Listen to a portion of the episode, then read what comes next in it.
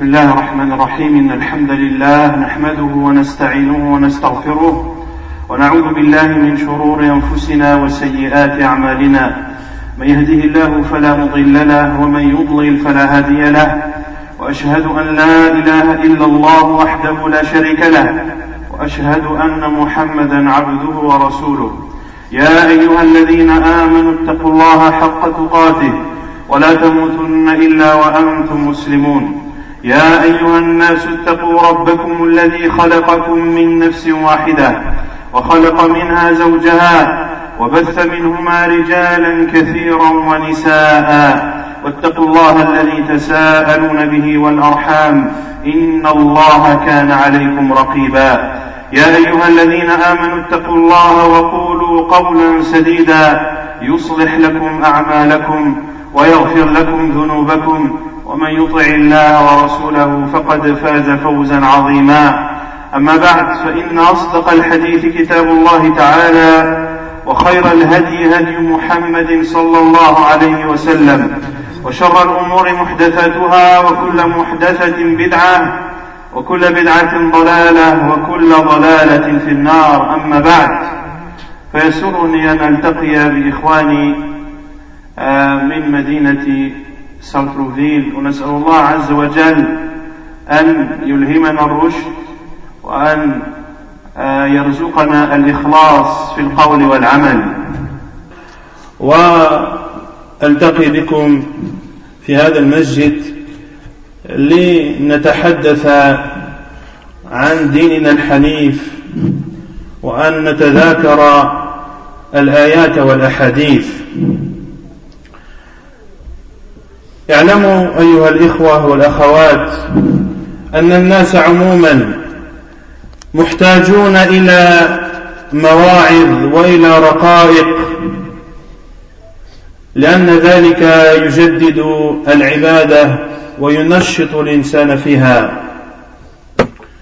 وكان السلف رحمهم الله اعتنوا بهذا الجانب أعني جانب المواعظ والرقائق. ومن صنف في السنة منهم إلا وذكر فيه بابا أو أبوابا في هذا الجانب أعني جانب الرقائق. ومن السلف رحمهم الله من صنف كتابا مستقلا في هذا المجال. Donc je disais que je suis heureux d'être parmi vous aujourd'hui et euh, de vous rencontrer dans cette mosquée et on demande à Allah subhanahu wa ta'ala de bénir ce lieu et de nous accorder la sincérité dans toute parole et dans tous actes.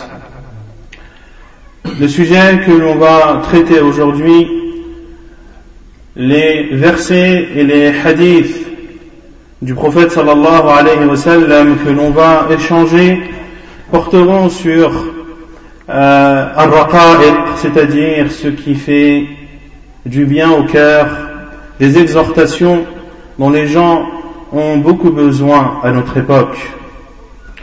Et ce genre d'exhortation et ce genre de sujet, eh bien, revifie en, dans le fin fond du musulman, euh, son ardeur à adorer Allah subhanahu wa ta'ala et lui redonne de la motivation. Ainsi le prophète sallallahu alayhi wa sallam exhortait souvent ses compagnons radiallahu anhum en leur parlant du paradis, de l'enfer, de la tombe, en leur parlant des tourments du jour du jugement et des épreuves qui attendent chacun parmi nous. Et les salafs, rahimahumullah, nos pieux prédécesseurs, ont eux aussi donné beaucoup d'importance à ce domaine dans la religion qui est de parler des choses qui raffermissent les cœurs, qui adoucissent les cœurs. Et les salafs qui ont écrit des livres dans la sunna du prophète sallallahu alayhi wa sallam, ils ont consacré des chapitres entiers à ce domaine. Et certains même parmi eux ont écrit des ouvrages et ont consacré des ouvrages euh, dans leur totalité à ce genre de domaine. وموضوع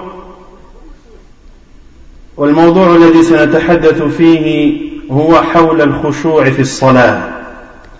ومعنى الخشوع هو التذلل هو التدلل والتضرع لله سبحانه وتعالى.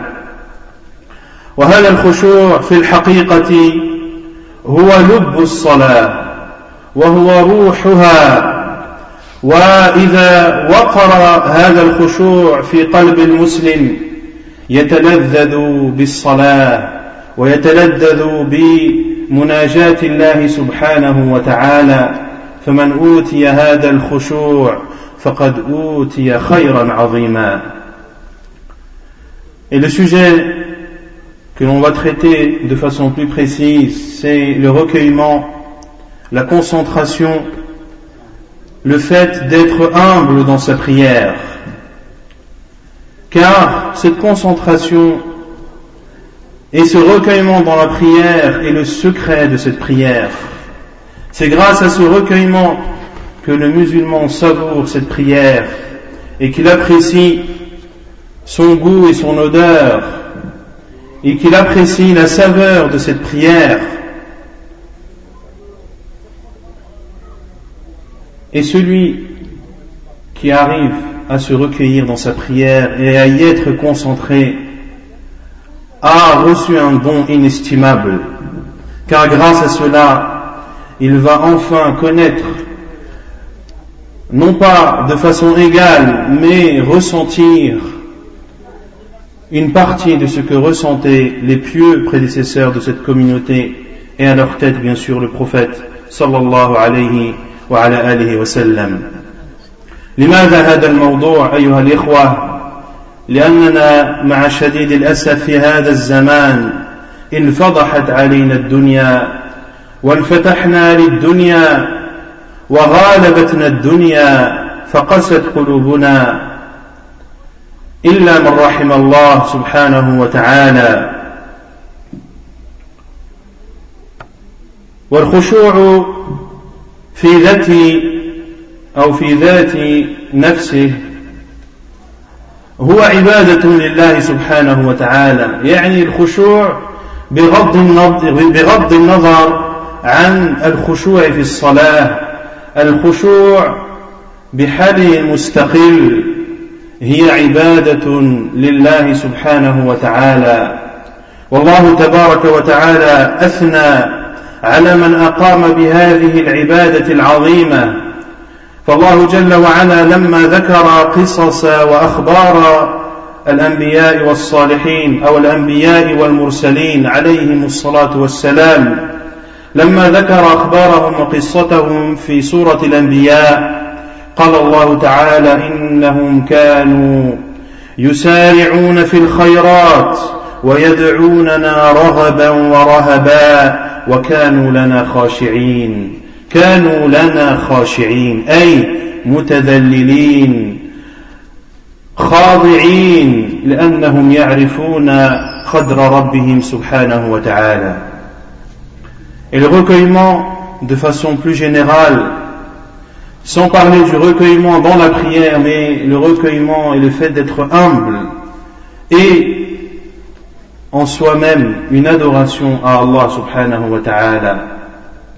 Et Allah azawajal, dans Surat les prophètes, lorsqu'il a cité l'histoire et les informations concernant ces prophètes et envoyés alayhimus salam, Allah Azza wa Jalla dit Innahum.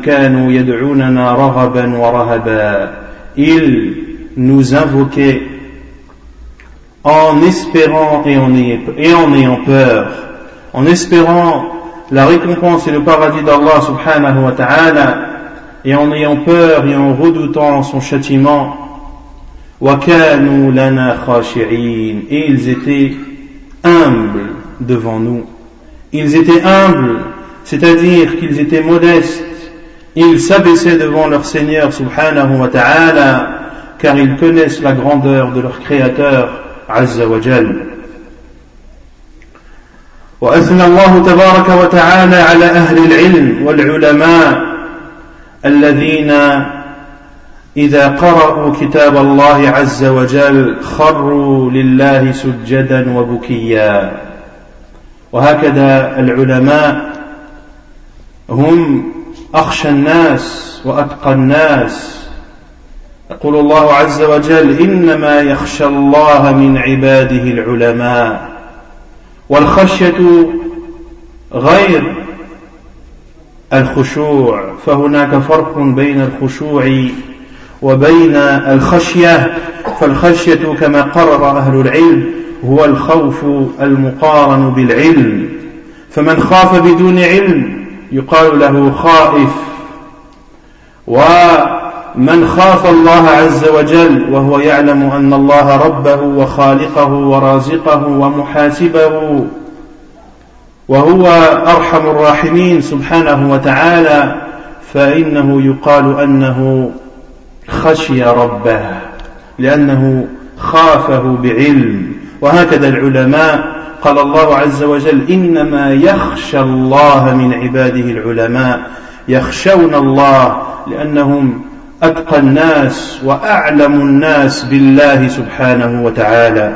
ولذلك لا بد من احترامهم ولا بد من توقيرهم. كما قال النبي صلى الله عليه وسلم ليس منا من لم يرحم صغيرنا ويوقر كبيرنا ويعرف لعالمنا حقه. ويعرف لعالمنا حقه. فالله عز وجل لما أو أثنى على أهل العلم بأنهم أيضا خاشعون.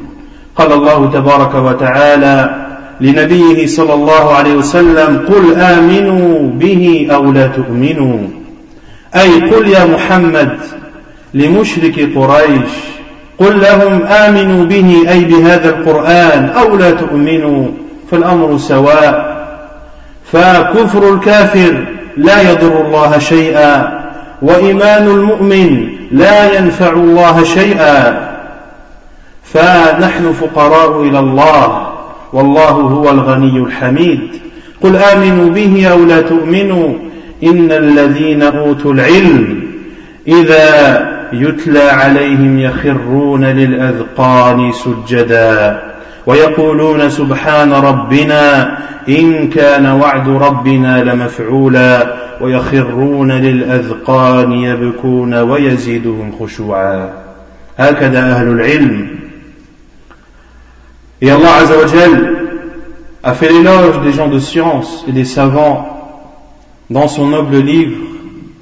Les savants qui, lorsqu'ils lisent le livre d'Allah, lorsqu'ils récitent la parole d'Allah subhanahu wa ta'ala, ils sont touchés par cette lecture et par ces paroles qui vont droit au cœur et ils pleurent en se prosternant devant Allah subhanahu wa ta'ala et ainsi sont les savants ce sont les gens les plus pieux, ce sont les personnes les plus savantes et celles qui connaissent le mieux Allah subhanahu wa ta'ala. Et ce sont donc elles qui craignent le plus Allah azawajal. Et il y a une différence entre la crainte et la peur. La crainte, c'est une peur qui est accompagnée de science. C'est pour ça qu'Allah azawajal a dit min ibadihi al-ulama. Ceux qui craignent le plus leur Seigneur, ce sont les savants. Ils craignent, ils ont peur d'Allah car ils connaissent Allah Azzawajal. Ils connaissent leur Créateur, ils connaissent leur pourvoyeur, ils connaissent celui qui les jugera, ils connaissent celui qui a la possibilité de châtier et celui qui est doté d'une immense miséricorde, subhanahu wa ta'ala. Pour cela que les savants doivent être respectés, nous devons nous comporter avec nos savants de la meilleure des façons et leur donner le plus grand des respects. Ainsi le prophète sallallahu alayhi wa sallam a dit, ne fait pas partie de nous. Celui qui n'est pas miséricordieux envers nos petits et qui n'est pas respectueux envers nos grands et qui ne donne pas aux savants leur juste valeur et qui ne donne pas aux savants leur juste valeur. Et Allah Azzawajal a dit en parlant à son prophète alayhi salatu wassalam, dit croyez en lui ou ne croyez pas. C'est-à-dire dit au Muhammad, aux polythéistes de la Mecque, que vous croyez au Coran ou que vous n'y croyez pas, cela est égal. C'est-à-dire que la mécréance du mécréant ne fait aucun mal à Allah. Et la foi du croyant n'apporte rien à Allah subhanahu wa ta'ala, car ce sont, ou c'est nous qui sommes dans le besoin, ce sont nous qui sommes pauvres, et Allah Azzawajal est le plus riche des riches. Dit, croyez en lui ou ne croyez pas, ceux qui ont à qui nous avons accordé la science. Lorsque ce Coran est lu, eh bien, il tombe sur les mentons en se prosternant. Il tombe sur leurs mentons en se prosternant. Et ici, sur la parole des mentons, al-adqan, qui est la partie inférieure du visage, comme ont expliqué euh, les exégètes du savant, du Coran, et certains on dit que Allah Azzawajal a cité le menton en voulant dire euh, le visage, comme cela est connu chez les Arabes. Lorsque l'on parle d'une partie du visage, on veut dire la totalité de celui-ci.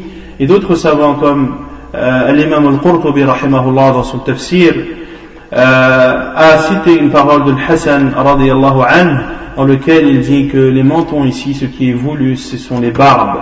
C'est-à-dire que lorsqu'ils se prosternent, eh bien leurs barbes touche le sol. Et ils disent, c'est-à-dire ces savants, comme a dit Allah Azzawajal, ils disent gloire à notre Seigneur. Et la promesse de notre Seigneur sera accomplie Ils se prosternent en pleurant et cela fait accroître leur recueillement.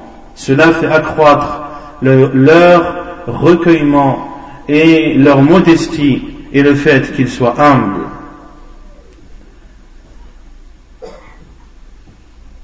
كيف لا وهذا القرآن الذي يتلونه وصفه الله تبارك وتعالى بأنه أحسن الحديث.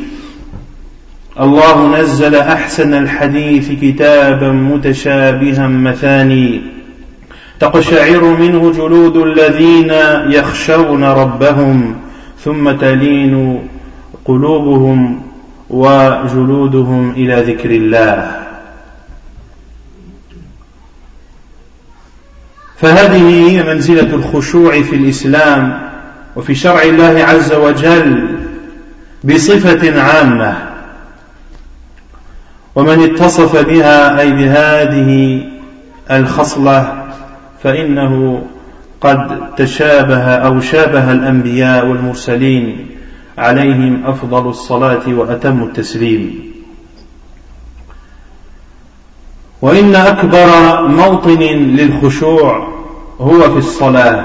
لذلك يقرنون أي السلف رحمهم الله يقرنون الخشوع بالصلاة فإذا ذكروا الخشوع آه، ذكروا بعده الصلاة لأنه أو لأن هذه الصلاة تشتمل على عبادات كثيرة فالذي يصلي يقف بين يدي الله سبحانه وتعالى ويقرأ ما تيسر له من القرآن وكذلك يذكر أوراد وأذكار شرعها رسول الله صلى الله عليه وسلم وكل ذلك يستدعي الخشوع في الصلاة C'est donc le statut d'être humble en islam de façon générale. Allah Azzawajal a fait l'éloge de ceux qui sont humbles devant lui Azzawajal. Il y a le fait de, de se recueillir et d'être humble pendant sa prière. Et les salafs, les deux prédécesseurs, lorsqu'ils parlent du recueillement et lorsqu'ils parlent du fait d'être humble, ils citent beaucoup ou ils associent beaucoup cela à la prière car la prière est une adoration qui comporte en elle-même de nombreuses adorations. Tout d'abord, celui qui prie, il se positionne devant Allah subhanahu wa ta'ala, il récite les versets, les paroles d'Allah subhanahu wa ta'ala, et il prononce également les rappels et les invocations que nous a enseigné le prophète sallallahu alayhi wa, alayhi wa sallam Et tout, ceci, euh, crée et apporte du recueillement dans cette prière. والله تبارك وتعالى أثنى على عباده المفلحين ووصفهم بصفات عظيمة جليلة وأول صفة وصفهم الله تبارك وتعالى بها صفة الخشوع في الصلاة.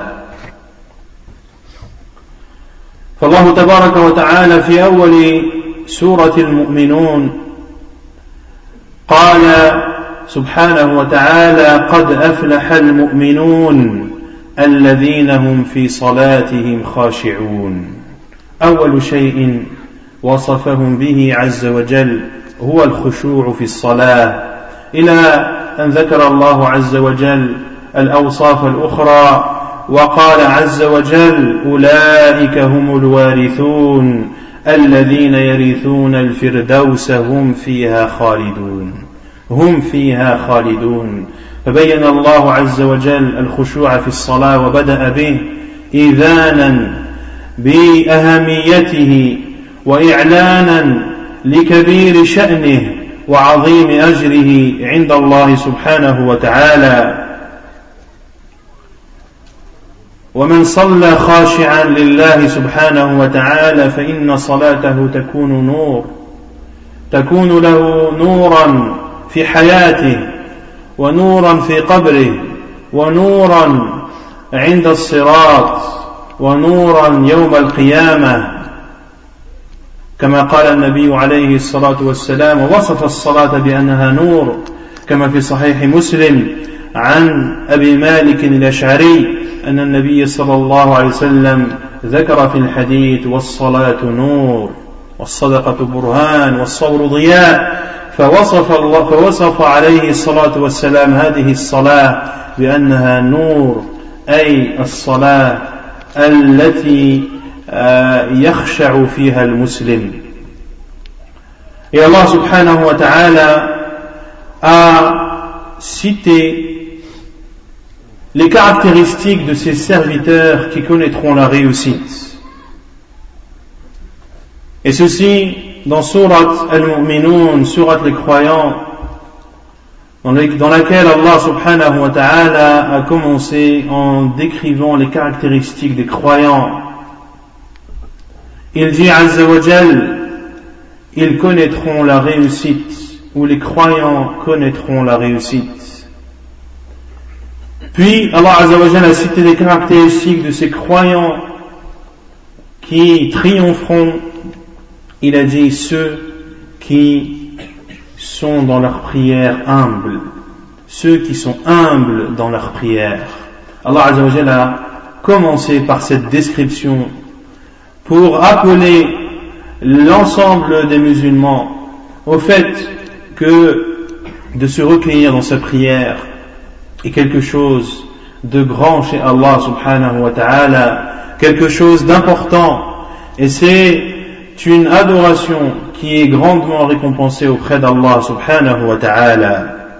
Et Allah azawajal a terminé, ou lorsqu'il a décrit l'ensemble des caractéristiques, il a dit subhanahu wa ta'ala, ce sont eux les héritiers, ceux qui hériteront du Firdaus, qui est le plus haut degré du paradis, dans lequel ils y resteront éternellement. Et celui qui prie en étant humble dans sa prière, avec recueillement et humilité devant Allah subhanahu wa ta'ala, eh bien cette prière sera pour lui une lumière.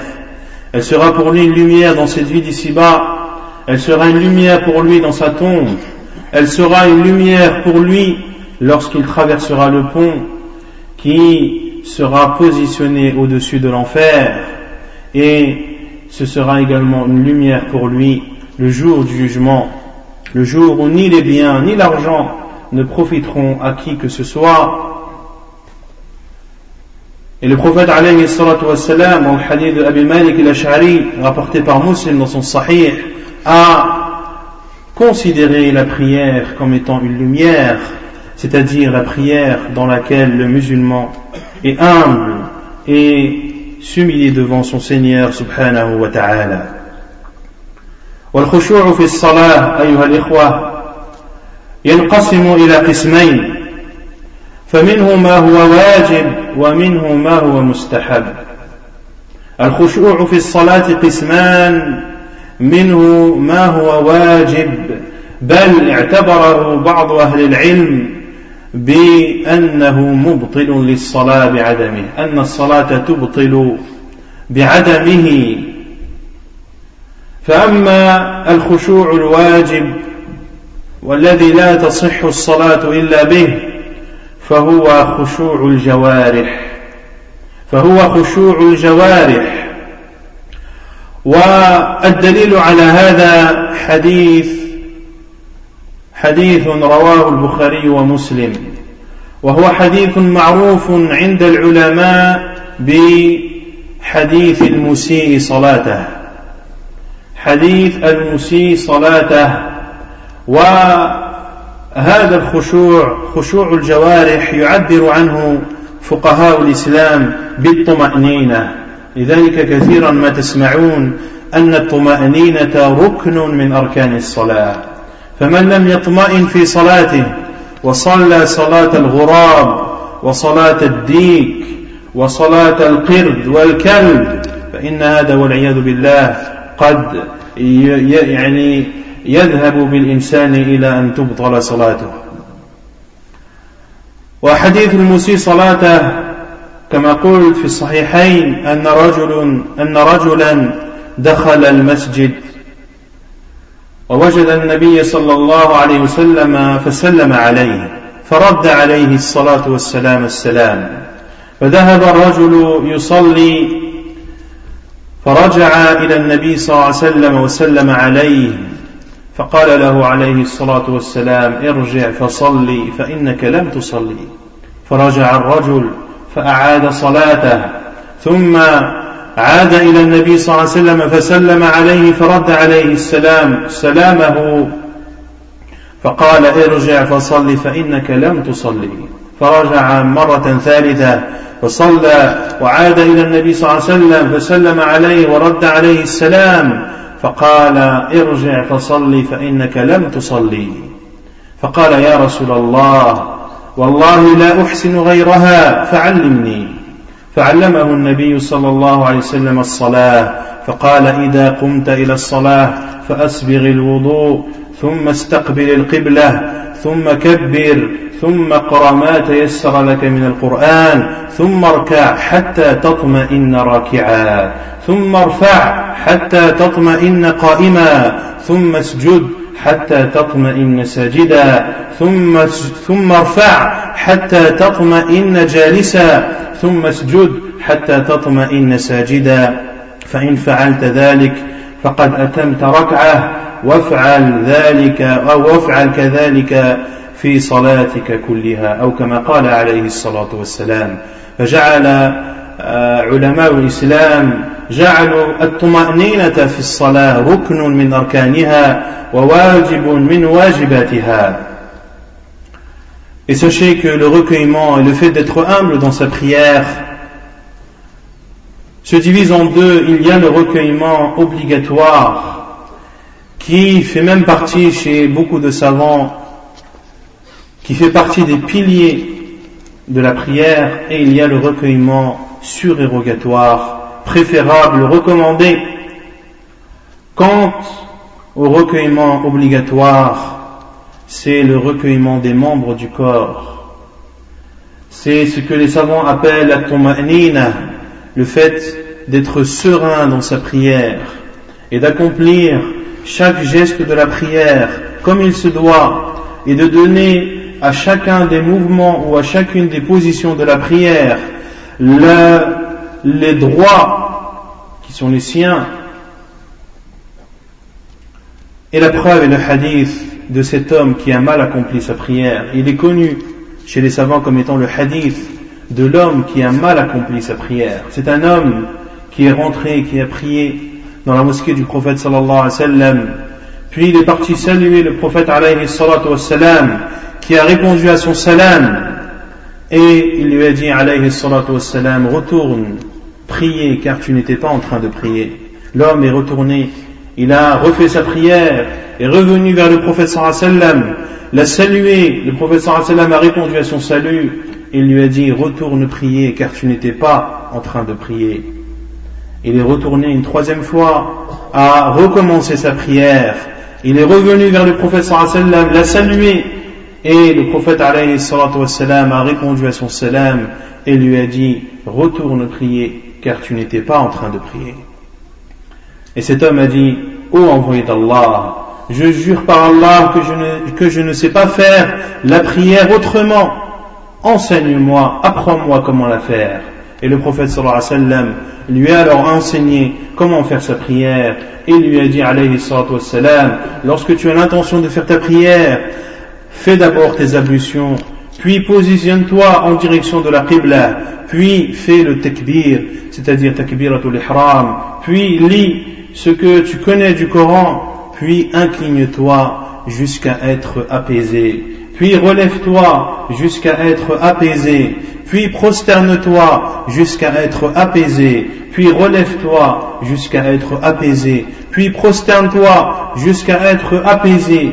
En faisant cela, tu auras accompli une raka'at, une unité de prière, et fais cela euh, ou fais dans ta prière comme cette raka'at, fais dans, fais dans ta prière comme cette unité de prière. Et les savants ont déduit énormément de jugements dans ce hadith de l'Moussi Salata, entre autres que les ablutions sont des conditions pour la validité de la prière, de même que le fait de se diriger en direction de la Qibla, et que le premier takbir, takbiratul ihram, est un pilier de la prière, que de lire le Coran, et en particulier Al-Fatiha, est un pilier de la prière, que de de s'incliner jusqu'à être apaisé, jusqu'à ce que chaque os reprenne son positionnement, jusqu'à être tranquille et donner à cette posture les droits qu'elle a euh, et de faire de même en se relevant, en se prosternant et en se relevant de sa prosternation. Ils ont déduit que le fait d'être serein, d'être apaisé dans sa prière est un pilier pour celle-ci, car le professeur a dit à cet homme, retourne prier, car tu n'étais pas en train de prier. Et les savants ont aussi déduit de ce hadith, entre autres, ils ont déduit beaucoup de choses, mais je vous, en cite certaines à titre d'exemple, que dans ce hadith, il y a la preuve que euh, lorsque tu te sépares de ton frère un court instant ou dans un lieu qui est restreint, eh bien, il est légiféré lorsque tu le rencontres à nouveau de le saluer car cet homme est rentré dans la mosquée du professeur sallam, a prié dans la mosquée du professeur sallam et à chaque fois qu'il allait voir le prophète alayhi il le saluait et le prophète sallam répondait à chaque fois à son salut. وأما الخشوع الثاني فهو الذي وهو الذي مستحب هو خشوع القلب. ومعنى خشوع القلب كما قلت خضوعه وحضوره وتدبره فيما يلقي أو فيما يلقى عليه من آيات كتاب الله سبحانه وتعالى. وكذلك خشوع القلب تأمله وتذكره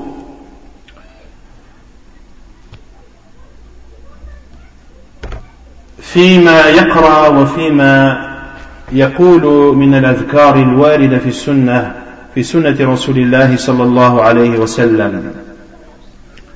والقول بأنه مستحب لا يعني أبدا التقليل من شأنه.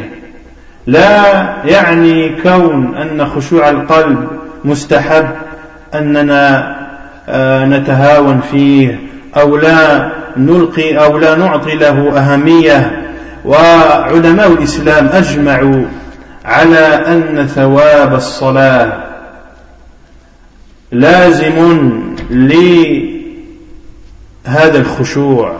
كما قال عبد الله بن عباس ما لك من صلاتك إلا ما عقلت. ما لك من صلاتك إلا ما عقلت.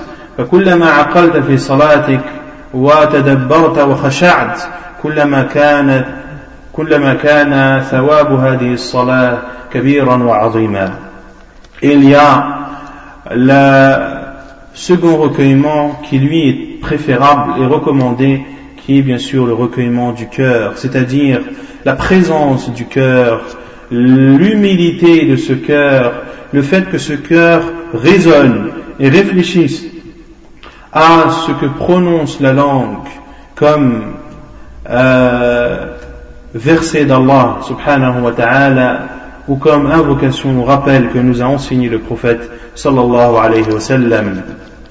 Et le fait de considérer ce recueillement comme étant préférable et recommandé ne veut en aucun cas dire qu'il ne faut pas lui donner de l'importance et qu'il est autorisé de le négliger, non. Et les savants de l'islam sont unanimes sur le fait que la récompense de ta prière est proportionnelle et est en relation avec la concentration et le recueillement que tu auras eu durant celle-ci. Pour cela qu'Abdullah ibn Abbas a dit, tu n'auras de ta prière que ce que tu as raisonné. C'est-à-dire les moments dans lesquels tu étais présent dans ta prière, dans lesquels ton cœur était présent, ton esprit était présent, les moments dans lesquels tu as lu les versets d'Allah en essayant de les méditer, de les comprendre, etc., etc. وإذا تأملنا أيها المسلمون حال نبينا صلى الله عليه وسلم في خشوعه في الصلاة وجدناها أتم حاله وأكمل حاله عليه الصلاة والسلام وبفضل الله فإن صحابة رسول الله عليه الصلاة والسلام نقلوا إلينا أخبارا وصورا من خشوع النبي صلى الله عليه وسلم في صلاته. فهذا عبد الله بن شخير رضي الله عنه قال أتيت إلى رسول الله صلى الله عليه وسلم وهو يصلي. ولجوفه أزيز كأزيز المرجل من البكاء صلى الله عليه وعلى آله وسلم. وأزيز كأزيز المرجل أي حال القدر إذا ألقي أو إذا وجد على النار فإنه يغلى ويخرج له صوت فهكذا فهذا الصوت يشابه هذا الصوت الذي كان يخرج من جوف النبي صلى الله عليه وسلم وهو يبكي. وهذا من كمال خشوعه صلى الله عليه وسلم فهو سيد الخاشعين. النبي عليه الصلاة والسلام هو سيد الخاشعين ولذلك كان يتلذذ بالصلاة عليه الصلاة والسلام وكان إذا حان وقت الصلاة قال لبلال أرحنا بها يا بلال أي أذن حتى نصلي ونرتاح في هذه الصلاة. ويقول عليه الصلاة والسلام وجعلت قرة عيني في الصلاة. وجعلت قرة عيني في الصلاة. لأنه عليه الصلاة والسلام إذا صلى آه، قام بين يدي الله سبحانه وتعالى وأقبل إلى ربه وألقى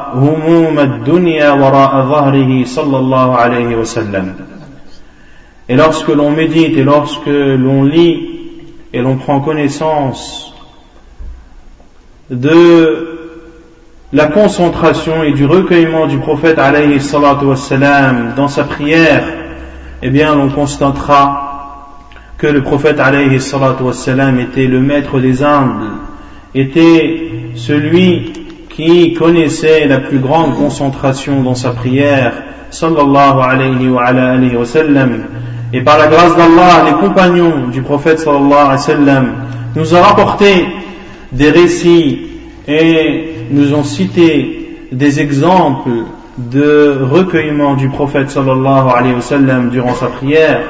Abdullah ibn Shikhir radiyallahu anhu a dit je suis parti voir le prophète sallallahu alayhi wa sallam et je l'ai trouvé en train de prier et j'entendais provenir de sa poitrine des bruits comme le bruit d'une marmite qui bouille, comme les bourdonnements ou les bouillonnements d'une marmite.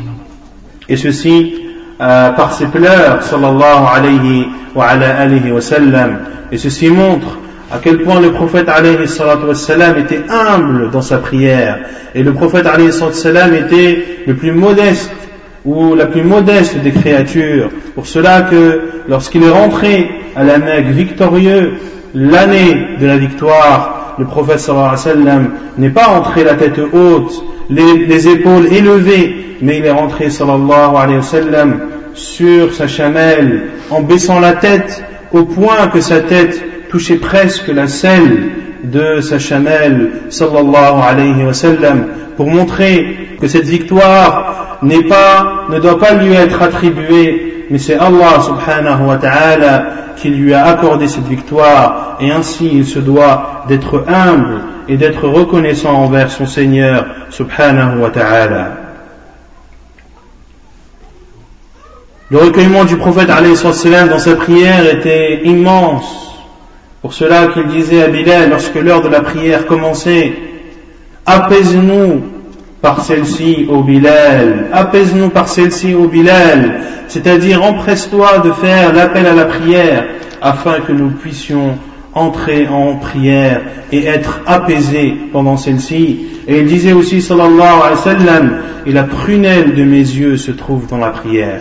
La, prunelle de mes yeux se trouve dans la prière. Ainsi le prophète sallallahu alayhi wa sallam, lorsqu'il priait, il se positionnait devant son Seigneur subhanahu wa ta'ala et il jetait derrière lui euh, toutes les préoccupations de cette vie d'ici-bas et se consacrait entièrement à Allah subhanahu wa ta'ala. هكذا حال نبينا صلى الله عليه وسلم وهو كما تعلمون خلاف ما عليه الناس اليوم وفي هذا الزمان فإن الناس في هذا الزمان جعلوا الصلاة أودية للتفكير وللوساوس وهذه الصلاة تثقل عليهم إلا من رحم الله والثقل والكسل في الصلاة. صفة من صفات المنافقين والعياذ بالله. لا نقول أن الذي يجد كسلا أو كسول في صلاته أنه منافق لا. وإنما شابه المنافقين في صفة من صفاتهم. كما قال الله عز وجل في وصف المنافقين آه الذين إذا قاموا إلى الصلاة قاموا كسالى يراءون الناس. ولا يذكرون الله إلا قليلا. ولا يذكرون الله إلا قليلا. وهذا يعني انصراف الناس عن الخشوع في الصلاة. هذا من أهم بل قد يكون من أكبر وسائل الشيطان لصرف الناس عن الصلاة. لصرف الناس عن الصلاة. لأن الذي لا يخشع في صلاته يجد ثقلا وهذا الثقل قد يؤدي به والعياذ بالله إلى أن يترك هذه الصلاة. ولذلك يقول عليه الصلاة والسلام ويخبر أن الشيطان أنه إذا أذن فإن الشيطان يدبر وله ضراط. فإذا انتهى الأذان رجع وهذا في صحيح مسلم. وإذا أقيمت الصلاة ذهب وأدبر وإذا انتهت الإقامة رجع الشيطان وقال للمسلم اذكر كذا اذكر كذا ما لم يذكر كما قال النبي صلى الله عليه وسلم لما لم يذكر كما قال عليه الصلاة والسلام. وإذا انتقلنا إلى حال الصحابة رضي الله عنهم. نجد حالهم أيضا من أحسن الحالات ومن أكملها فهذا أبو بكر الصديق رضي الله عنه الذي يعدل إيمانه إيمان الأمة رضي الله عنه. لما مرض النبي صلى الله عليه وسلم قال مروا أبا بكر فليصلي بالناس. فقالت عائشة يا رسول الله إن أبا بكر رجل رقيق.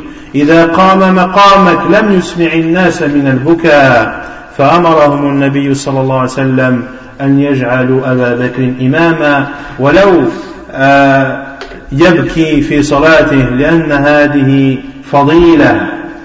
وهذه وهذه كما قلت هذا خير كبير وفضل عظيم يؤتيه الله تبارك وتعالى. من يشاء Ainsi était la concentration du prophète sallallahu alayhi wa sallam, qui, comme vous le savez tous, n'est pas le cas de beaucoup d'entre nous, sauf, sauf ceux à qui Allah a comblé de bienfaits d'être pieux et humbles dans leur prière. Mais ce n'est pas le cas de beaucoup de gens qui, lorsqu'ils prient, ressentent que cette prière est lourde et sont fainéants pendant leur prière et ils ressemblent ainsi aux hypocrites. Ils ressemblent aux hypocrites dans une de leurs caractéristiques. Et cela ne veut pas dire qu'ils sont des hypocrites, mais qu'ils ressemblent aux hypocrites dans des choses qui les caractérisent. Comme a dit Allah lorsqu'il a parlé des hypocrites dans Surat Al-Nisa, euh, lorsqu'ils se lèvent pour prier, ils se lèvent en étant paresseux, c'est-à-dire qu'ils prient parce que les gens les regardent et ils ne se rappellent dans la prière que très peu Allah. Ils ne se rappellent dans la prière que très peu Allah subhanahu wa ta'ala. Et le fait de détourner les gens du recueillement dans la prière fait partie des tactiques ou des moyens que le diable utilise pour dévier l'être humain si ce n'est l'un des moyens les plus importants ou les plus grands qu'utilise le diable, car en détournant le musulman de la concentration dans la prière et du recueillement dans la prière, eh bien celui-ci va, comme je l'ai dit, ressentir une lourdeur, et cette lourdeur va faire en sorte qu'il sera paresseux dans cette prière, et cette paresse va faire en sorte, petit à petit, qu'il délaisse un jour cette prière, qu'Allah nous en préserve. Pour cela que le prophète sallallahu alayhi wa sallam nous a informé, comme cela est rapporté dans Sahih Muslim, que lorsque l'on appelle à la prière, le diable s'en va en lâchant des paix, et lorsque l'appel à la prière est terminé, il revient, puis lorsque le deuxième appel, c'est-à-dire l'iqama, est prononcé, il s'en va, et lorsque l'éqama est terminé, il revient et dit aux musulmans, rappelle-toi telle chose, rappelle-toi telle chose, des choses auxquelles ne pensaient pas ces musulmans. Et lorsque l'on parle de l'état des compagnons du prophète sallallahu alayhi wa sallam et de leur recueillement dans la prière, eh bien nous constaterons aussi que leur recueillement était profond et que leur humilité était immense devant Allah subhanahu wa ta'ala. Abu Bakr as-Siddiq radiallahu anhu, dont la foi est équivalente à la foi de l'ensemble de cette communauté. Lorsque le prophète sallallahu alayhi wa sallam est tombé malade, la maladie qui a précédé sa mort, il a dit aux gens, ordonnez à Abu Bakr de présider la prière. Radiallahu anha dit, oh d'Allah, Abu Bakr est une personne sensible, s'il se met à l'endroit qui le tien, c'est-à-dire s'il préside la prière, les gens ne pourront pas entendre sa lecture à cause de ses pleurs.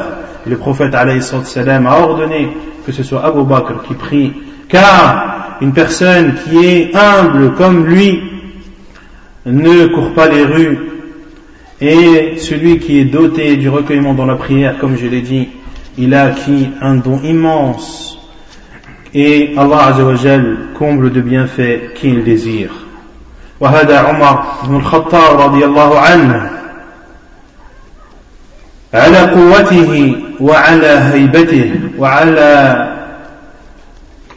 صلابته رضي الله عنه إلى حتى قال عبد الله بن عباس رضي الله عنهما مكثت سنة مكثت سنة أريد أن أسأل عمر رضي الله عنه فلم أستطيع.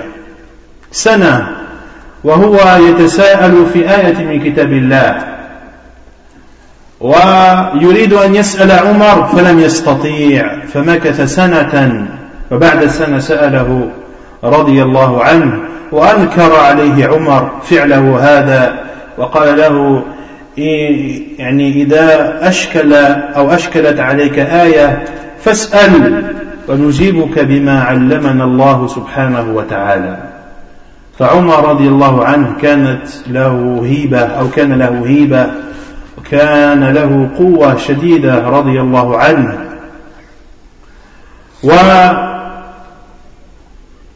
وحكى عكرمة أن حجاما من أولئك الذين يعملون الحجامة أن حجاما قص عمر رضي الله عنه بحجامته فتنحنح عمر.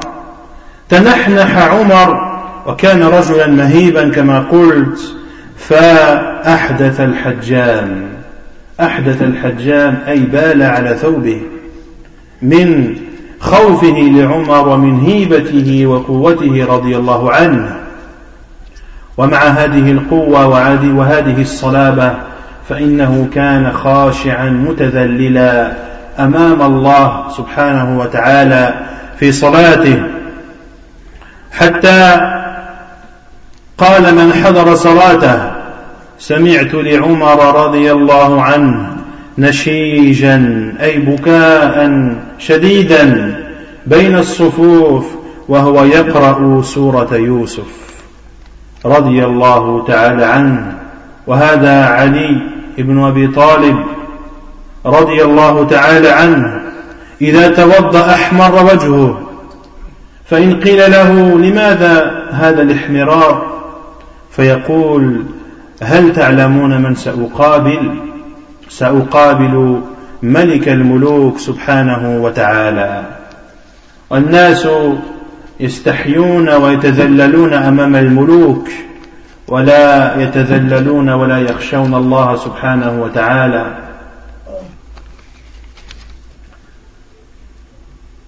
Et Omar radiallahu anhu, qui était un homme puissant, un homme fort, un homme que redoutaient les gens par la force qu'il émanait Au point qu'Abdullah ibn Abbas a dit J'avais une question ou une interrogation sur un verset du Coran et j'ai voulu poser la question à Omar radiallahu anhu. Je n'ai pas pu ceci pendant une année. Toute une année, il a essayé de poser cette question à Omar anhu, mais il n'a pas pu. Car Omar dégageait une force et il était impressionnant, radiallahu ta'ala au point que les gens avaient honte et avaient peur de lui parler ou de lui poser des questions. Et Ikrima rapporte qu'un homme qui faisait al-hijama, c'est-à-dire la saignée à Omar ibn Khattab qui comme je l'ai dit était une personne extrêmement forte, il a toussé anhu pendant euh, cette saignée et cet homme qui lui a fait cette saignée a été pris d'une peur qui euh, l'a uriné sur lui-même. Il a été pris d'une peur qui l'a uriné sur lui-même. Et Omar anhu, lorsque cette personne a terminé la saignée, lui a donné de l'argent pour cette saignée et lui a rajouté un plus pour le désagrément qu'il a pu lui causer. Et Ali radiallahu anhu, lorsqu'il faisait ses ablutions, son visage devenait tout rouge. Il était questionné sur cela, il disait, ne savez-vous pas qui je vais rencontrer? Je vais rencontrer le roi des rois, subhanahu wa ta'ala. Et les gens, lorsqu'ils sont en présence de personnalités, lorsqu'ils sont en présence des rois, des chefs d'État, etc., etc., ils sont humbles ils sont humiliés, ils sont euh, rabaissés, mais devant Allah subhanahu wa ta'ala, pour beaucoup de gens, ce n'est pas le cas.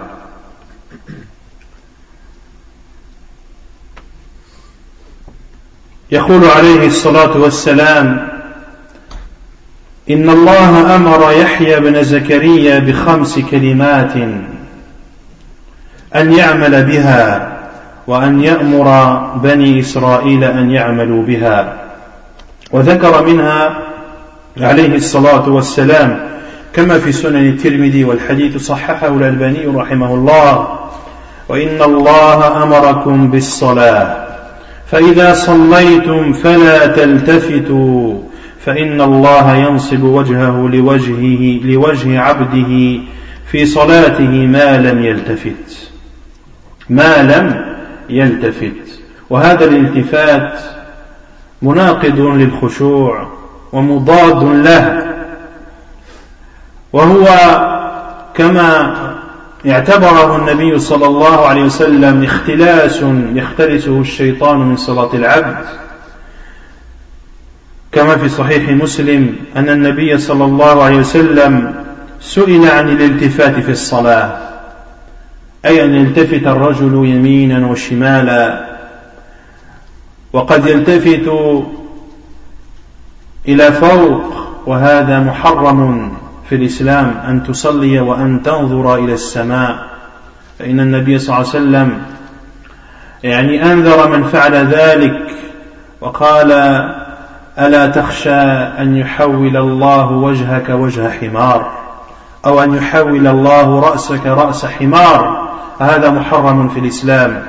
أما الالتفات يمينا وشمالا فهذا اختلاس أي سرقة يسرقها الشيطان من صلاتك. والإنسان العاقل لا يرضى أن يسرق من ماله ولو يروا واحدا. فكيف يرضى أن يسرق أو أن يسرق عدوه الشيطان؟ فإنه عدونا كما قال الله عز وجل إن الشيطان لكم عدو فاتخذوه عدوا. كيف ترضى أن عدوك يسرق من صلاتك التي هي أغلى شيء عندك وهي من أهم العبادات ومن أجل القربات؟ Le prophète alayhi salatu wassalam a dit Allah a ordonné à Yahya ibn Zakaria cinq choses. Il a ordonné à Yahya ibn Zakaria de les mettre en pratique et d'ordonner aux fils d'Israël de les mettre en pratique. Et parmi ces cinq choses qu'a cité le prophète alayhi salatu il a dit Et Allah vous ordonne la prière. Lorsque vous priez, ne regardez pas à droite ni à gauche. Ne bougez pas pendant votre prière, ne bougez pas votre tête. Car Allah place son visage devant le visage de son serviteur à condition qu'il ne détourne pas son visage. À condition qu'il ne détourne pas son visage. Et ce détournement de visage, le fait de tourner à droite et à gauche et de regarder à droite et à gauche est contradictoire avec le recueillement et l'humilité dans la prière. Et cela est considéré par le prophète wassalam, comme une partie de ta prière que t'a volé le diable. Lorsque le prophète salam, comme cela est rapporté dans Sahih Muslim, selon Aïcha anha, lorsqu'il a été questionné sur le fait de tourner à droite et à gauche sa tête pendant la prière, il a dit c'est une chose ou c'est un, une partie de la prière que le diable a volée.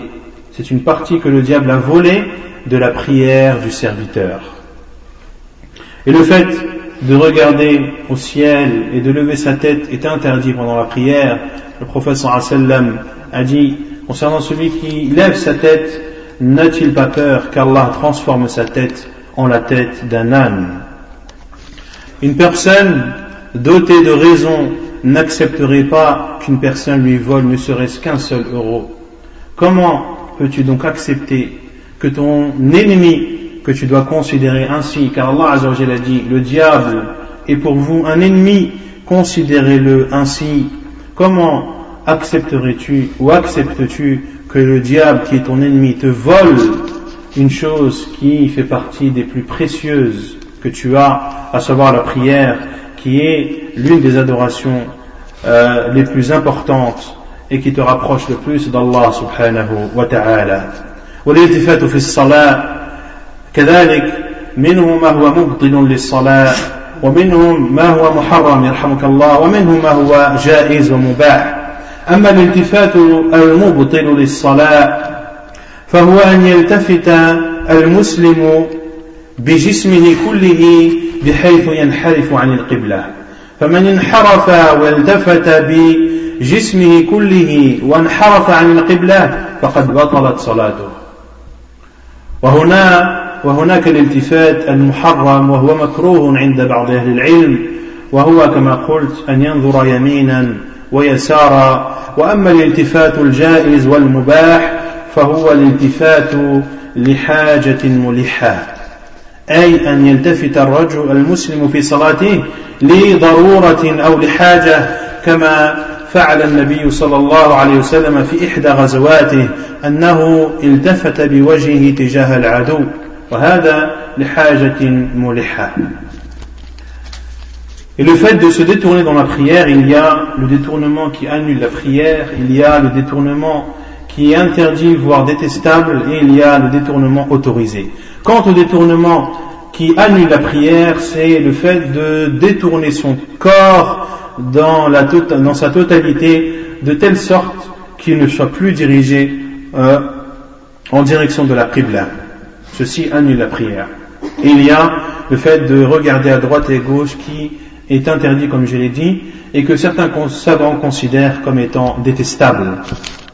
Et il y a le fait de tourner son visage qui parfois peut être autorisé, et ceci lorsqu'il y a un besoin euh, imminent, lorsqu'il y a un besoin imminent ou un cas de force majeure, comme l'a fait le prophète sallallahu alayhi wa sallam durant l'une de ses conquêtes, dans lequel le prophète sallallahu alayhi wa sallam, pendant sa prière, a tourné son visage en direction de l'ennemi. وهذا أيها المسلمون وأيها الإخوة والأخوات بيان لمرض وهو فقدان الخشوع في الصلاة. وكما تعلمون ما من داء إلا وأنزل الله له دواء. كما قال عليه الصلاة والسلام علمه من علمه وجهله من جهله فما هو علاج هذا الداء وهذا المرض؟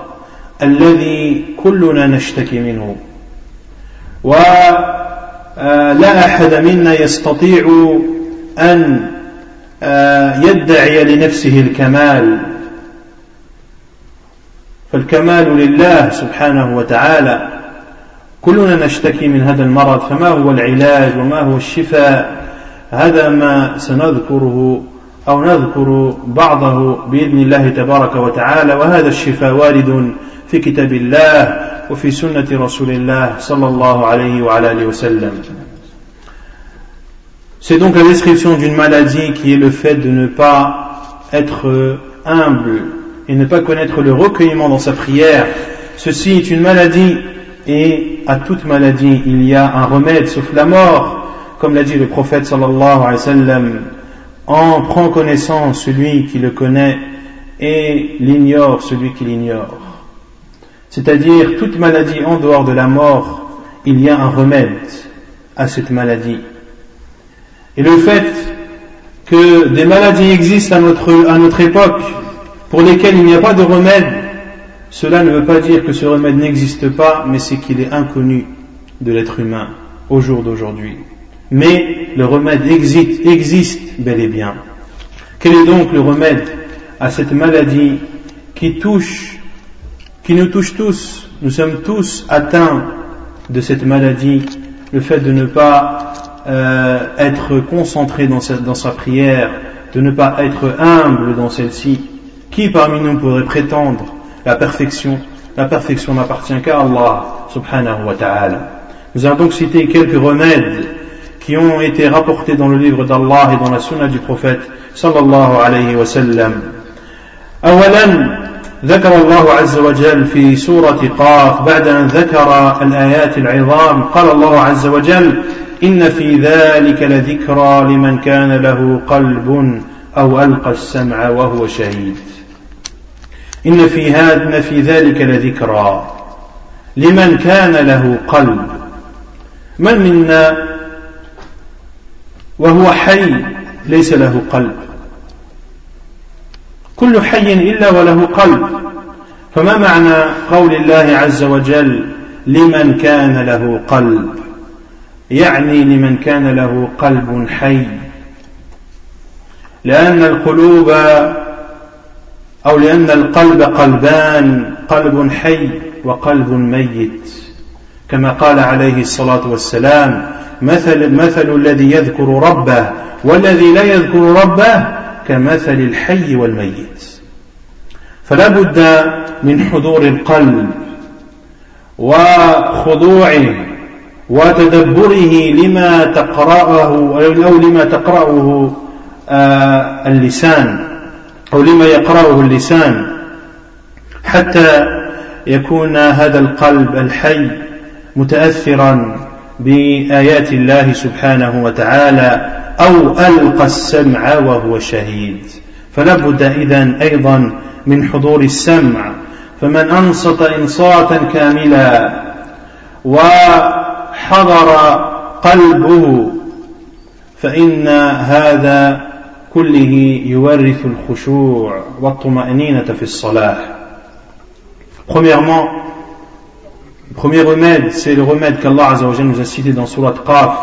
Après avoir cité les signes et les preuves de l'existence d'Allah subhanahu wa ta'ala et après avoir répondu aux polythéistes sur leur euh, réfutation du jour dernier et du fait qu'Allah les ressuscitera après leur mort, Allah a dit il y a dans tout cela un rappel pour celui qui est doté d'un cœur et qui entend tout en étant témoin et qui écoute tout en étant témoin. Il y a dans cela un rappel pour quiconque a un cœur. Qui parmi les êtres vivants n'a pas de cœur? Nous avons tous un cœur. Les êtres humains vivants ont tous un cœur. Quel est donc, ou comment comprendre la parole d'Allah Azzawajal qui a un cœur, c'est-à-dire qui a un cœur vivant, un cœur présent, car les cœurs sont soit vivants, soit morts. Pour cela que le prophète sallallahu alayhi wa a dit, celui qui se rappelle son Seigneur et celui qui ne se rappelle pas son Seigneur sont comparables aux vivants et aux morts. Pour être, pour connaître le recueillement dans ta prière, tu dois avoir un cœur vif, un cœur vivant, c'est-à-dire présent, un cœur qui est présent, qui écoute, qui médite les paroles lues par la langue. Et Allah wa dit, et qui écoute tout en étant témoin. Tu dois aussi écouter attentivement la lecture de l'imam si tu pries en groupe ou ta lecture à toi si tu pries seul. Tu dois être attentif à ce que tu lis. Et si tu ne connais pas l'arabe, comme c'est le cas de beaucoup parmi nous malheureusement, eh bien efforce-toi de lire souvent la traduction de ces versets, de, ces sourates que lit l'imam ou que tu, toi, tu as l'habitude de lire. Lis la traduction afin de connaître au moins les sens approximatifs des paroles que tu prononces, car des paroles comprises n'ont pas les mêmes effets que des paroles incomprises. Des paroles que tu entends et dont tu comprends le sens ont un impact sur toi, impact qui n'existe pas lorsque tu entends des paroles dont tu ne comprends pas le sens. Le deuxième remède, والعلاج الثاني ما أرشد إليه النبي صلى الله عليه وسلم لما كما في حديث عثمان بن أبي العاص رضي الله عنه عثمان بن أبي العاص كان يشتكي من عدم الخشوع في الصلاة فجاء إلى النبي صلى الله عليه وسلم فقال يا رسول الله إن الشيطان إن الشيطان قد لبس علي صلاتي وقراءتي. فقال رسول الله صلى الله عليه وسلم وهذا الحديث في صحيح مسلم أيضا ذاك شيطان يقال له خنزب. فإذا أحسسته فتعوذ بالله منه واتفل عن يسارك ثلاثا قال يعني عثمان بن أبي العاص ففعلت ذلك فأذهبني فأذهبه الله عني ففعلت ذلك فأذهبه الله عني. إذا هذا علاج مجرب هذا علاج نبوي مجرب. وهذه الاستعاذة تنفع صاحبه إذا تأمل معنى الاستعاذة. إذا استعذت بالله من الشيطان الرجيم فافهم معنى التعود أنك تلتجي وأنك تحتمي بالله سبحانه وتعالى. Le deuxième remède, c'est le remède prophétique. Rapporté par Muslim dans son Sahih selon Uthman ibn Abil As qui est venu voir le prophète sallallahu alayhi wa sallam en se plaignant de ne pas être concentré dans sa prière. Il est venu voir le prophète sallallahu alayhi wa sallam et a dit, oh envoyé d'Allah, le diable vient troubler ma prière et ma lecture. Et le prophète sallallahu alayhi wa sallam lui a répondu, c'est un diable qui s'appelle Khinzab. Lorsque tu le ressens, ou lorsque tu sens sa présence, demande la protection d'Allah contre lui. Et poustillonne à ta gauche à trois reprises. Et Uthman ibn Abil As a dit, j'ai fait ainsi, et Allah subhanahu wa ta'ala l'a éloigné de moi. C'est donc un remède prophétique du prophète sallallahu qui est un remède testé et validé par Uthman ibn Abil As, qui a attesté qu'il a effectivement mis en pratique et usé de ce remède qui a été bénéfique pour lui. De demander la protection d'Allah. Lorsque tu demandes la protection d'Allah contre le diable, il faut savoir le sens de la demande de protection. Tu demandes à Allah de te protéger, de te préserver et cette demande, tu l'adresses à Allah subhanahu wa ta'ala, le Seigneur de l'univers, afin qu'il te préserve de la pire des créatures, de la plus misérable des créatures d'Allah subhanahu wa ta'ala, qui est le diable.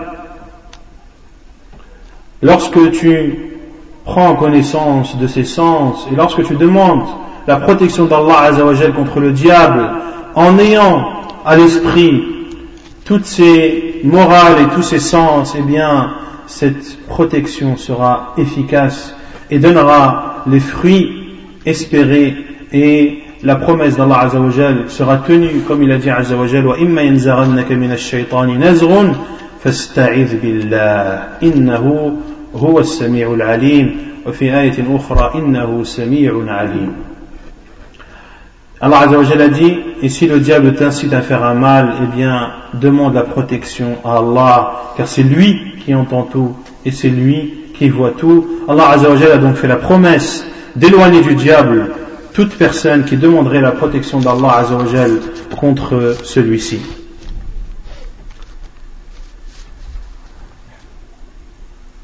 والعلاج الثالث كذلك علاج نبوي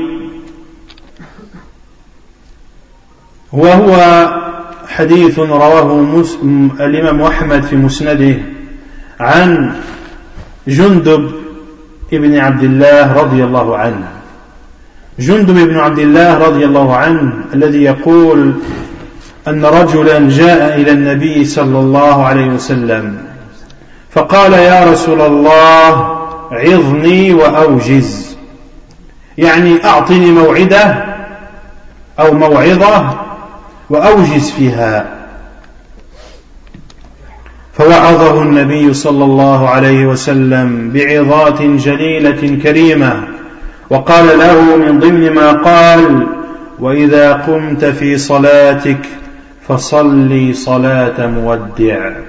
صلي صلاة مودع أي كأنها آخر صلاة. أي كأنها آخر صلاة. وقد سئل أحد السلف وهو حاتم الأصم رضي الله عنه ورحمه. قيل له كيف تخشع في الصلاة؟ قال بأن أقوم وأكبر وأتخيل الكعبة أمامي والصراط تحتي أو تحت قدمي والجنة عن يميني والنار عن يساري وملك الموت خلف ظهري.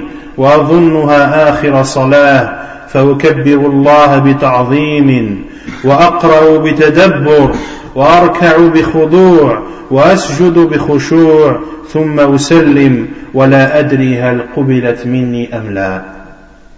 هكذا كان يصلي حاتم الأصم رحمه الله ورضي الله عنه.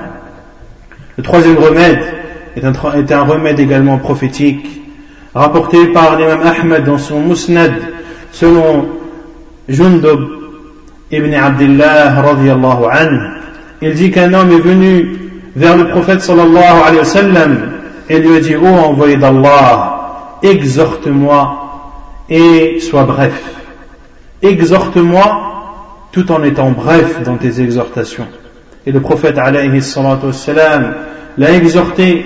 Et parmi les exhortations que lui a dirigé le prophète alayhi wassalam, il lui a dit et lorsque tu t'apprêtes à prier ou lorsque tu te lèves pour prier prie la prière de la Dieu. Prie la prière de la Dieu. C'est-à-dire considère cette prière comme la dernière des prières que tu accomplis dans cette vie d'ici-bas et Hatim al-Assam, parmi les salaf, rahimahullah, a été questionné comment te concentres-tu dans ta prière? Comment connais-tu le recueillement dans ta prière? Il a répondu, rahimahullah, lorsque je me lève pour prier et que je fais le premier takbir, eh bien, je m'imagine la Kaaba en face de moi. J'imagine le pont sous mes pieds. J'imagine le paradis à ma droite, l'enfer à ma gauche, et j'imagine l'ange de la mort derrière moi, et je considère cette prière comme étant la dernière. Et lorsque je dis Allahu Akbar, je le dis tout en prenant conscience de l'immensité d'Allah subhanahu wa ta'ala. Et lorsque je lis, je lis avec recueillement. Et lorsque je me je m'incline, je m'incline avec humilité. Et lorsque je me prosterne, je me prosterne avec humilité également. Puis je salue en ne sachant pas si ma prière est acceptée ou non. Puis je salue en ne sachant pas si ma prière est acceptée ou non.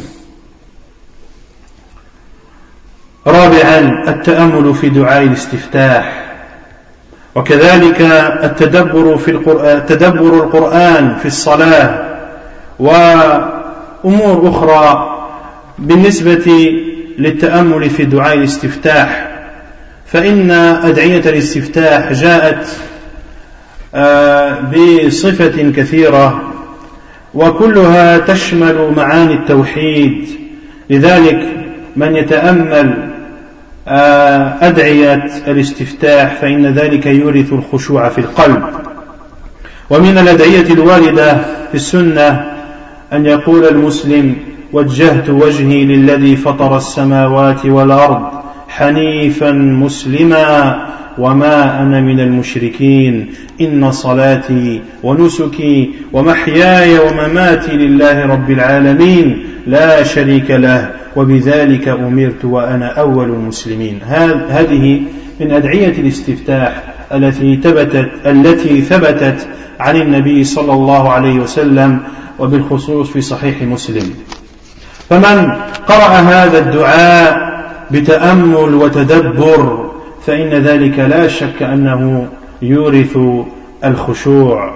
وكذلك التدبر عند قراءة القرآن لأن القرآن فيه من الوعد والوعيد وفيه من أخبار أحوال الموت وأخبار يوم القيامة وأحوال أهل النار وأهل الجنة وأخبار الأنبياء وما ابتلوا به من قبل قومهم من الطرد والتنكيل والتعذيب.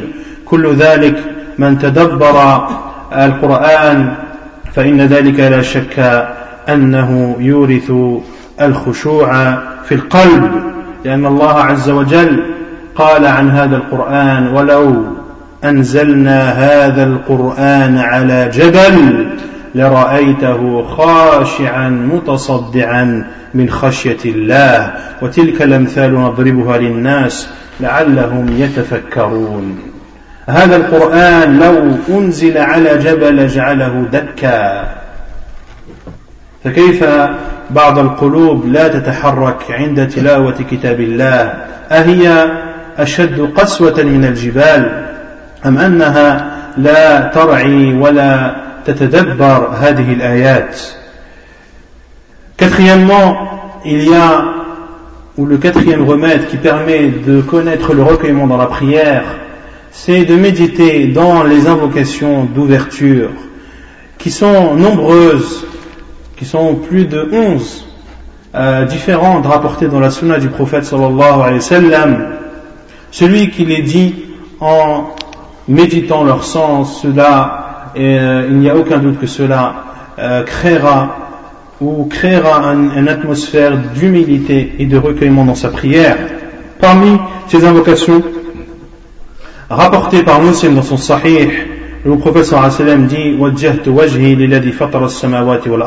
Je dirige mon visage vers celui qui a créé les cieux et la terre en étant musulman, musulman et je ne fais pas partie des polythéistes. Ma prière, mes sacrifices, ma vie et ma mort appartiennent à Allah subhanahu wa ta'ala, le Seigneur des mondes, point d'associer à lui et c'est euh, de cela ou c'est euh, c'est ce qui m'a été ordonné et je fais partie des premiers des musulmans.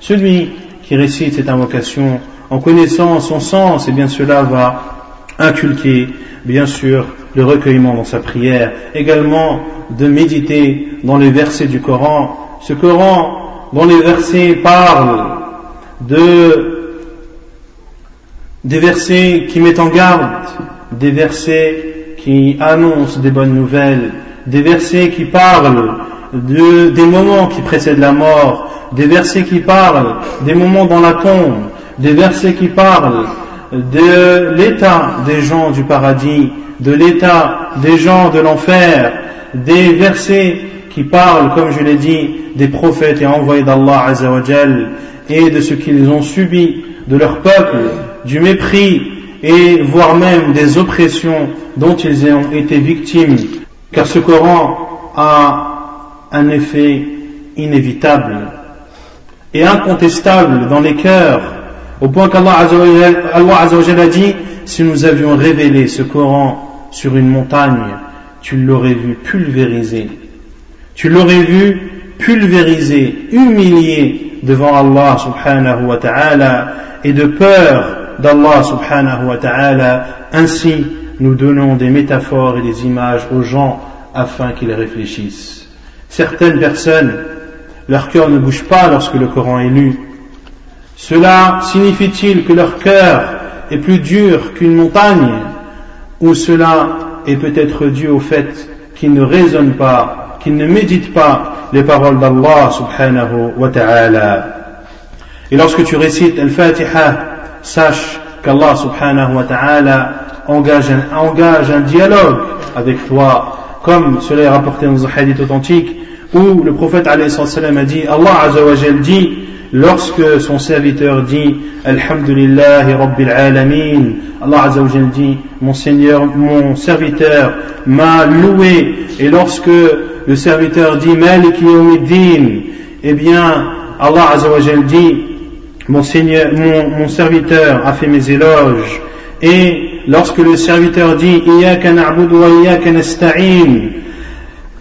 Allah Azzawajal dit ceci est entre moi et mon serviteur et j'accorde à mon serviteur ce qu'il a demandé etc etc jusqu'à la fin de sourate Al-Fatiha وكذلك إذا ركعت فافهم معنى الركوع وأنه تذلل لله عز وجل وكذلك واعي معاني أدعية الركوع ومنها ما ثبت عن النبي صلى الله عليه وسلم أنه كان يقول في ركوعه اللهم لك ركعت وبك آمنت ولك أسلمت خشع لك سمعي وبصري ومخي وعظمي وعصبي رواه مسلم. Également, lorsque tu t'inclines devant Allah Azzawajal, comprends le sens de l'inclinaison, à savoir que tu t'humilies devant Allah subhanahu wa ta'ala et réfléchis également au sens de ces rappels que tu dis durant ton inclinaison, comme ce qui est rapporté dans le Sahih de Muslim. Le prophète sallam disait dans son inclinaison, Ô oh Allah, c'est pour toi je m'incline, et c'est en toi que je crois, et c'est pour toi que je me soumets. Mon ouïe, ma vue, mon cerveau, mes nerfs, mes os sont humbles devant toi.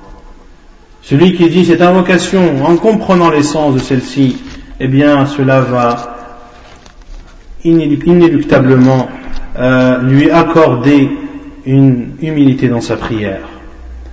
وسابعا وبه أختم استحضار القرب من الله عز وجل في السجود. فإن السجود موضع وموطن هو أخفض المواطن في الصلاة ولكنها أعظم درجة عند الله وهي أعلى درجات. إلى أن قال النبي صلى الله عليه وسلم أقرب ما يكون العبد من ربه وهو ساجد. فأكثروا فيه من الدعاء. فأكثروا فيه من الدعاء. فإذا سجدت فاعلم أنك أقرب ما تكون إلى ربك وإلى خالقك سبحانه وتعالى. Et septièmement, le septième remède, qui est, et par celui-ci je terminerai, le fait de ressentir, lorsque tu es prosterné, que tu es proche d'Allah subhanahu wa ta'ala. Cette posture de la prosternation, les savants disent, c'est la posture la plus basse dans la prière. C'est dans ta prière le moment où tu es le plus bas, mais c'est l'un des piliers les plus importants de la prière. Et en étant dans cette posture, tu es le plus proche de ton Seigneur subhanahu wa ta'ala, comme l'a dit le prophète alayhi le moment dans lequel le serviteur est le plus proche d'Allah, c'est lorsqu'il est prosterné. Faites donc beaucoup d'invocations durant celui-ci ou pendant celui-ci. Faites donc beaucoup de prosternations pendant celui-ci. Sache donc, lorsque tu es prosterné, que tu es proche d'Allah Azzawajal, invoque-le en ayant conscience que tu es proche de lui, subhanahu wa ta'ala, et ceci sans aucun doute euh, facilitera ta concentration dans ta prière. Et il y a bien sûr beaucoup d'autres remèdes qui euh, permettent de guérir de cette maladie euh, qui est le fait de ne pas être concentré dans sa prière, comme le fait de regarder l'endroit où tu te prosternes, car ainsi a fait le prophète sallallahu alayhi wa sallam. Et, comme je l'ai dit, en ouverture, le prophète sallallahu alayhi wa sallam est le maître des humbles, et le maître de ceux qui se recueillent dans la prière, et lui, sallallahu alayhi wa sallam, regardait l'endroit où il allait se prosterner lorsqu'il était debout dans sa prière. نسأل الله تبارك وتعالى أن يجعلنا من الخاشعين في صلاتهم وأن يرزقنا الخشوع والخضوع والتذلل له سبحانه وتعالى اللهم أرنا الحق حقا وارزقنا اتباعه وارنا الباطل باطلا وارزقنا اجتنابه اللهم اقسم لنا من خشيتك ما تحول به بيننا وبين معصيتك ومن اليقين ما تهون به علينا مصائب الدنيا ومتعنا اللهم بأسماعنا وأبصارنا وقوتنا أبدا ما احيتنا واجعله الوارث منا واجعل ثأرنا على من ظلمنا وانصرنا على من عادانا ولا تجعل الدنيا أكبر همنا ولا غاية مبلغنا ولا تسلط يا ربنا علينا من لا يرحمنا ولا يخافك ولا يتقيك. وصلى الله وسلم وبارك على نبينا محمد وعلى آله وصحبه أجمعين. وآخر دعوانا أن الحمد لله رب العالمين. وشكرا لكم على حسن استماعكم.